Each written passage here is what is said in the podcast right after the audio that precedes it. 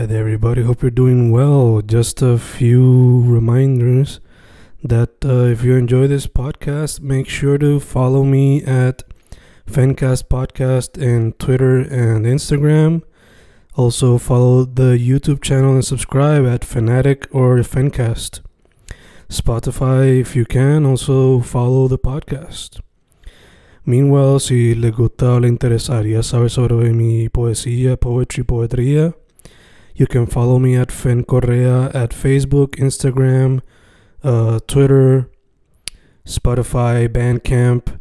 And if you want to buy my books in physical form, you can also look for them in Amazon. Just write Fernando Correa Gonzalez and they should appear. Once again, for the podcast, Fancast or Fancast Podcast en Instagram y Twitter, and YouTube bajo el nombre Fanatic o Fancast. Y si le interesa mi poesía, poetría, poetry, Fen Correa en Facebook, Instagram, Twitter, Spotify, Bandcamp y en Amazon bajo Fernando Correa González. With all that being said, enjoy the interview. Thank you.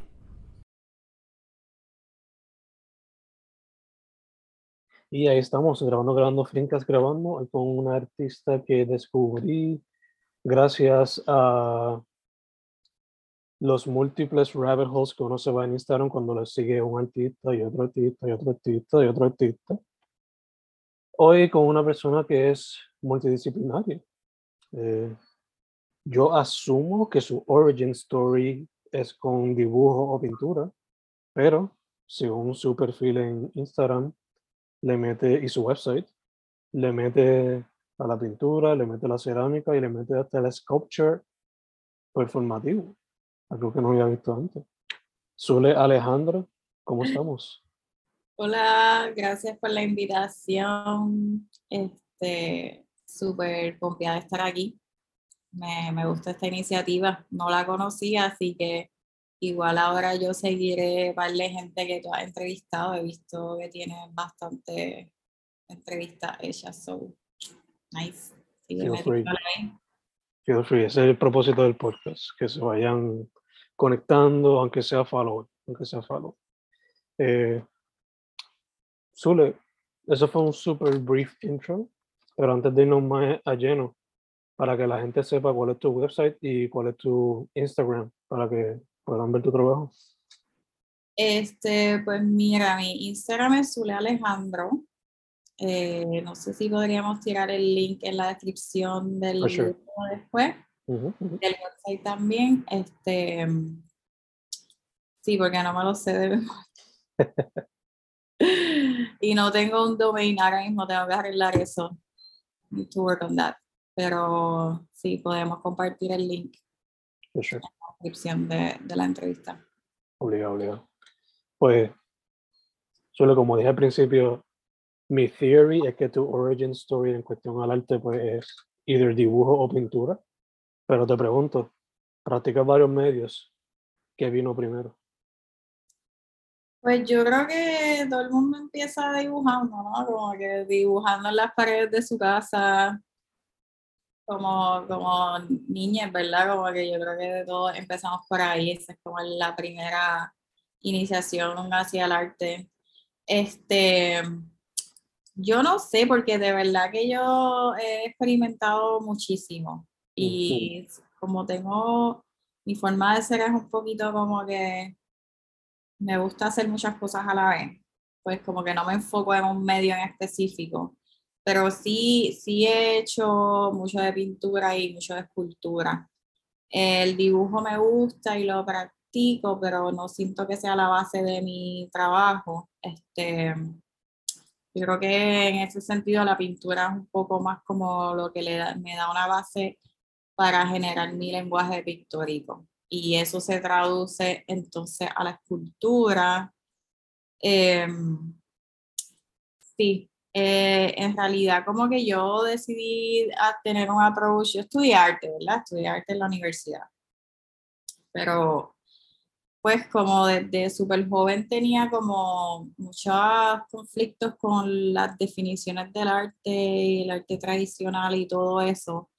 Este, y lo que me inspiró muchísimo a crear, ¿verdad? Y a meterme a tener una práctica artística steady fue el arte colaborativo y, y el arte contemporáneo, porque se expande, ¿verdad? No se queda en lo tradicional de que esta es la disciplina del dibujo, de la escultura, de la pintura, sino que se explora un poquito como que las fronteras que hay entre cada medio se mezclan, ¿verdad? Y, y ahí yo creo que viene el tema este de la escultura performativa, que fue un medio invento que hicimos ahí con una corilla súper bella que, con la que colaboraba back in the day este, en donde pues somos escultores, ¿verdad? Como que nos gusta trabajar con materiales, eso es algo que después puedo como que hablar un poquito más.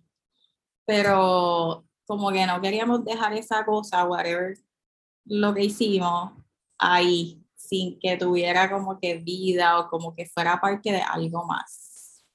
Y ahí, este, pues como que nos vamos por el lado de, de utilizar el cuerpo, porque también pues en la UP estudié mucho con movedoras, este, mujeres de, de la danza contemporánea y experimental. Y, y eso me inspiró pues muchísimo como que a, darle vida a estos objetos, ¿verdad? Y a integrar el objeto con el cuerpo. Mm. Y qué, qué, función tiene o que, cómo se combina, cómo se se puede explorar el movimiento del cuerpo y el objeto. Sí, que es como una cosa así medio conceptual, pero pues el, en principio eso, ¿verdad? Como, como ir un poquito más allá de lo tradicional este, que se conoce en el arte. No, ya, for sure, seguir experimentando, jugando para hacer algo, de, algo nuevo, diferente. Eh, ya que practicas tantos medios, ¿han habido algunos que quizás no ha podido explorar todavía, pero tiene las ganas de hacerlo próximamente.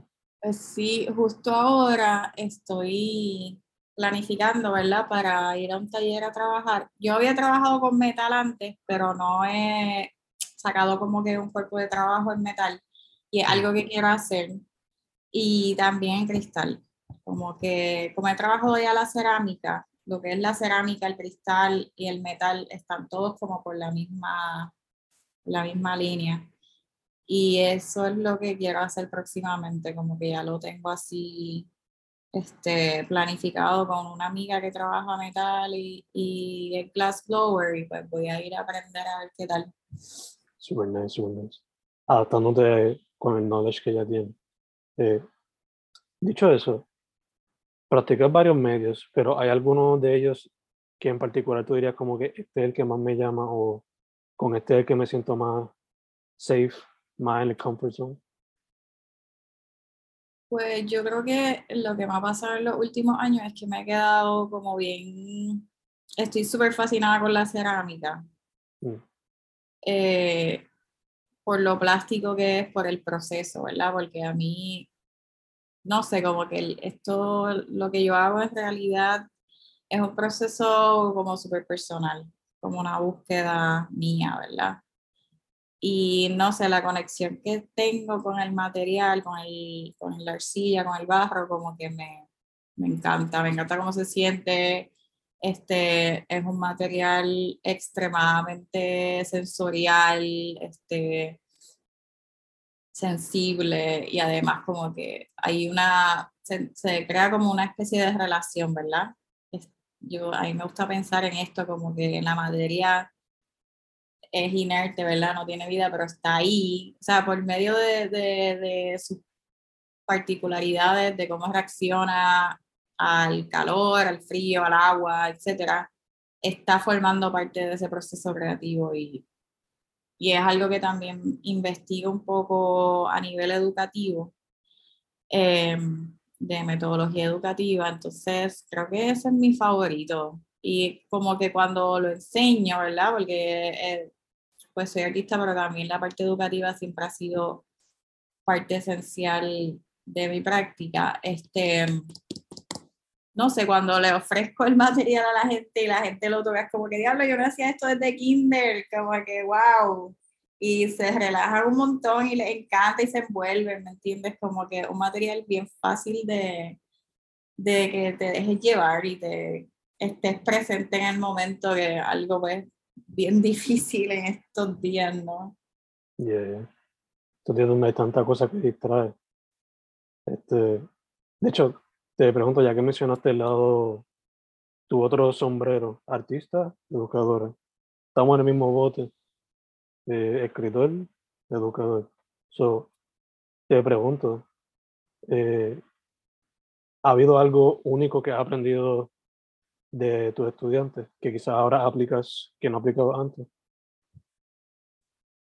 Wow, este, mm, en verdad yo siempre que enseño, aprendo, como que no siento que sea un proceso de un lado, sino que pues, es una comunicación, ¿verdad? Y, y uno a veces llega con esta idea de esta es la forma que van a aprender, pero la gente te mira la tortilla así como que mira, ¿no? O sea, tienes que bregar con lo que hay, con el contexto, con muchas veces eh, yo creo que es súper importante eh, ser consciente de quiénes son esas personas, ¿verdad? De dónde vienen, qué traen, qué bagaje traen, porque eso va básicamente a sentar las bases para la experiencia que vaya a pasar ahí, ¿verdad? Mm. Así que, que si me enseñan algo, pues sí, yo creo que me enseñan a, a ver el proceso que yo, o sea, que yo misma he ido experimentando con el, con el material, ver el ese proceso desde otro contexto, como quien dice, desde una persona que viene de un contexto completamente diferente y que, que siempre me va a dar como que another side of another de, de, lo que yo estoy viendo, ¿verdad? Sí, como dijiste, son diferentes cabezas, diferentes perspectivas que hay que entender en el proceso y who knows, maybe they see something different que quizás te ayuda a ti a, a tocar, sea la cerámica o la pintura de una manera diferente. Eh, por ejemplo, a mí, los míos mayormente es poesía, o qué sé yo, hay alguna metodología que te enseñan como que, qué sé yo, Scrabble, usándolo en la clase, me inspira a tratar de usarlo en la poesía de alguna manera. So, you know, little things que a veces se meten en ambos mundos, por así. Sí. Eh, eh, en realidad admiro mucho a, los niños en general porque ellos, ellos me enseñan a ver las cosas como sin tanto juicio. Ya, Es como que tienen una mirada súper clara, sí, como que Y, y pues uno tiene tanta cosa que si cosas que tienes que desaprender, ¿verdad? Y cosas que son difíciles de sacarte de tu experiencia de vida. Y pues ese chocarme con eso siempre es bien lindo porque es como, wow, sí, lo inmediato es lo más importante, sí, es, o sea, estar aquí o cómo, cómo experimentas esto sin tanto, sin pensarlo tanto. Las cositas, en verdad, siempre son bien importantes para mí. Yeah, yeah, for sure. Eh, por lo menos a mí me han reafirmado mucho darle clase a high schoolers. Ellos presentan su trabajo y es bien raw cuando lo presentan. Y me sigue reafirmando que a veces en ese rawness, en eso tan pure, pues hay, hay sus imperfecciones, pero esas imperfecciones le dan como que un extra pop a las piezas. Eh, para la gente que esté viendo o escuchando esto, perfection can be cool, pero a veces too much perfection pues it makes something not that special, at least for me. Este, chica, volviendo a los diferentes tipos de medios que practicas, te quería preguntar también, el proceso creativo para cada uno, eh, ¿se entrelazan, son parecidos, es bien diferente con cada uno en cuestión a lo que te inspira para cada medio? ¿Cómo se ve o cómo se diferencian cada uno? Pues mira, yo creo que yo tengo una visión, ¿verdad? Y, y, un lenguaje visual que, que, todo viene del mismo lugar, todo se parece, todo tiene estéticamente, todo está buscando, es la misma búsqueda, o sea, a nivel formal, como que son las mismas formas, son las mismas este, colores.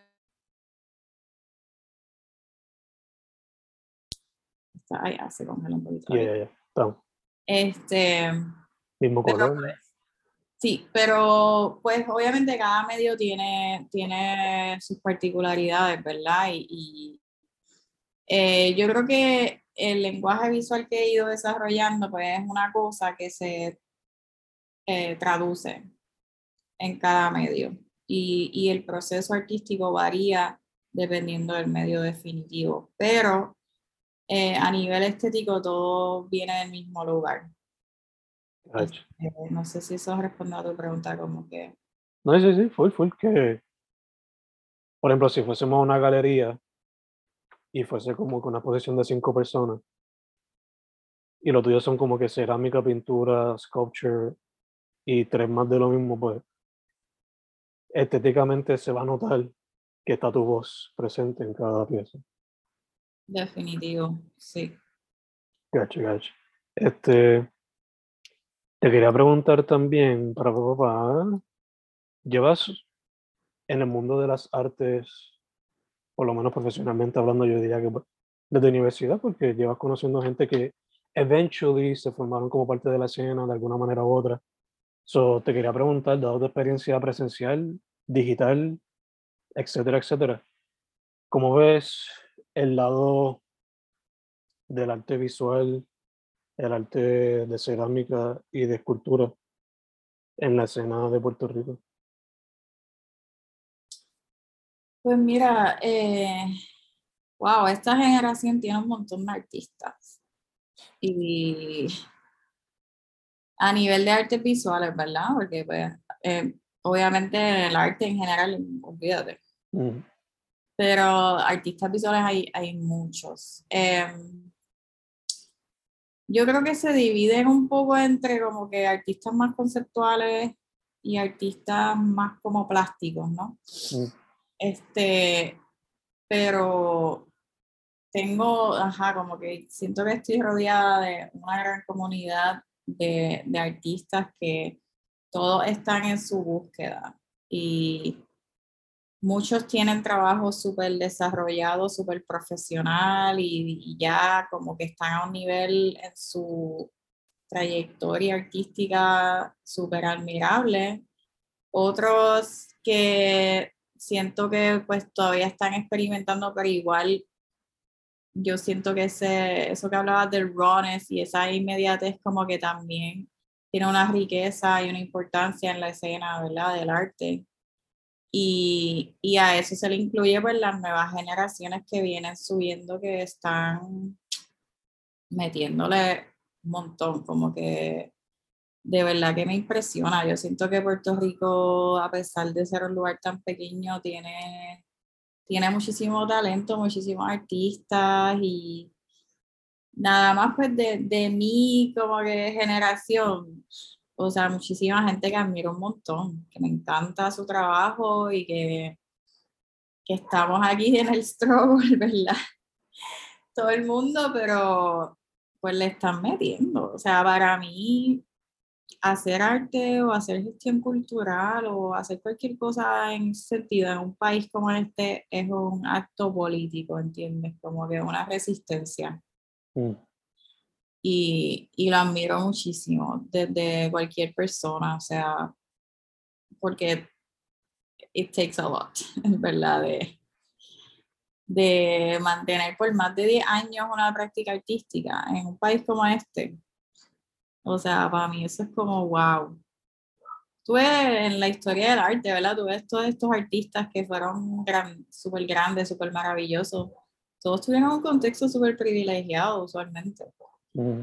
Y pues en Latinoamérica se distingue por eso, ¿verdad? Se distingue porque el arte es, una resistencia hacia este, todas las condiciones económicas, sociales y materiales que tenemos, ¿verdad? Yeah, yeah, yeah, for sure. Este tipo de conversación me gustaría. I'll talk to you later, no terminemos, pero let me just write it down. Porque, pues, yo sé un poco de arte plástica, pero no es como que it's my, it's my profession, ¿no? That's part of the podcast, learning about it. So, te voy a mencionar cuando terminemos una persona que creo que le gustaría hablar de esa temática. Este, moviéndonos un poquito, antes de empezar a grabar me estabas diciendo que pues estás trabajando para dar unos talleres, pero además de eso, ¿qué otros proyectos o metas tienes para 2022? Pues quiero, yo había hecho una exhibición a principios de año en un espacio que se llama Souvenir en el viejo San Juan, este, donde pues expuse mayormente cerámica y pintura y estoy así intentando, ¿verdad? Pero lo tengo ahí como que quiero que pase. Otra exhibición antes de que se acabe el año, que sea como una continuación de ese trabajo, este, sobre todo de la pintura. Em, estoy trabajando en unas piezas de cerámica de pared, que también es algo como que, que me fui por ahí, por ese viaje nuevo y participé de, de una exhibición eh, con una de esas piezas de pared, pero ahora quiero sacar como el of work que mm. se ha dedicado a eso, sacar la cerámica del pedestal. Este,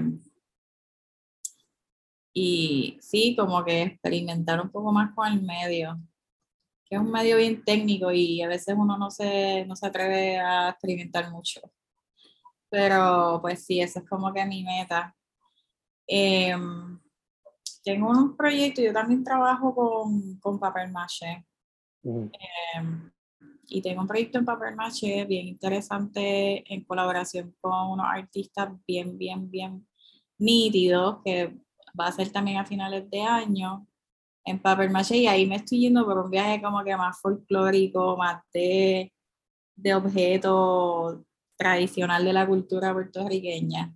Algo que en verdad yo nunca hago porque mi arte nunca, yo, yo intento como que alejarme lo más que pueda de representar nada. Mm. De, de, hacer cosas que sean abstractas y que no, no se asocien fácilmente con cosas en específico, ni culturales, ni en un sentido así. Pero pues por aquí me voy a meter a ver qué pasa.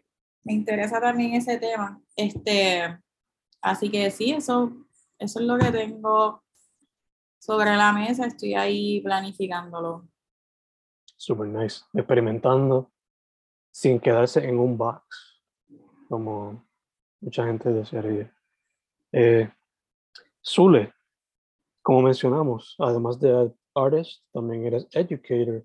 So, ¿Cuál sería tu advice para los pollitos que quieren meterse al mundo de la arte? ¿Cuál sería tu advice para ellos? Work. Whatever, como que hagan, hagan lo que sea, pero pues hay que trabajar. Obligado. Y es un trabajo que no siempre se reconoce, entonces es mucho más difícil mantenerlo porque tú no tienes a nadie diciéndote, ya lo le estás metiendo como que, sea, ahí todas las tardes en tu casa, súper en la sola, como que en la tuya, eh, hay que sacrificar un montón, así como de cuestiones sociales muchas veces, eh, lujos, mm, cuestiones, es, como que estar súper cómodo económicamente. Eh, pero vale la pena porque al fin y al cabo como que por lo menos para mí, si yo no tuviera este proceso, ¿verdad? esta práctica, yo no sé de qué, de qué tratará mi vida. Es como que si no esto, si yo no estoy haciendo cosas o como que investigando o explorando o haciendo como que proyectos, de verdad que no, no sé, como que la vida se me hace así súper sin sentido, ¿no? Como que eso de ir a trabajar y hacer chavos y ya es como, está bien, es importante, like, we need money, pero no sé, todos somos seres creativos y necesitamos ese outlet, necesitamos esa, tener esa capacidad desarrollada para sentirnos como que wholesome. Entiendo, pues yo cuando me dijeron, cuando chamacos siempre me decían, esto es ingeniería, para que pues chao, chao, chao. Pero yo no me vería en el 9 to 5 grind de ese tipo. Como maestro, es un 9 to 5, technically speaking, en cuestión de la hora, pero te permite ser creativo y te permite el tiempo adicional para hacer lo que tú quieras outside of it. Mientras que otros 9 to 5, pues, they basically, mentalmente, they just drain you, te matan y toda la cuestión.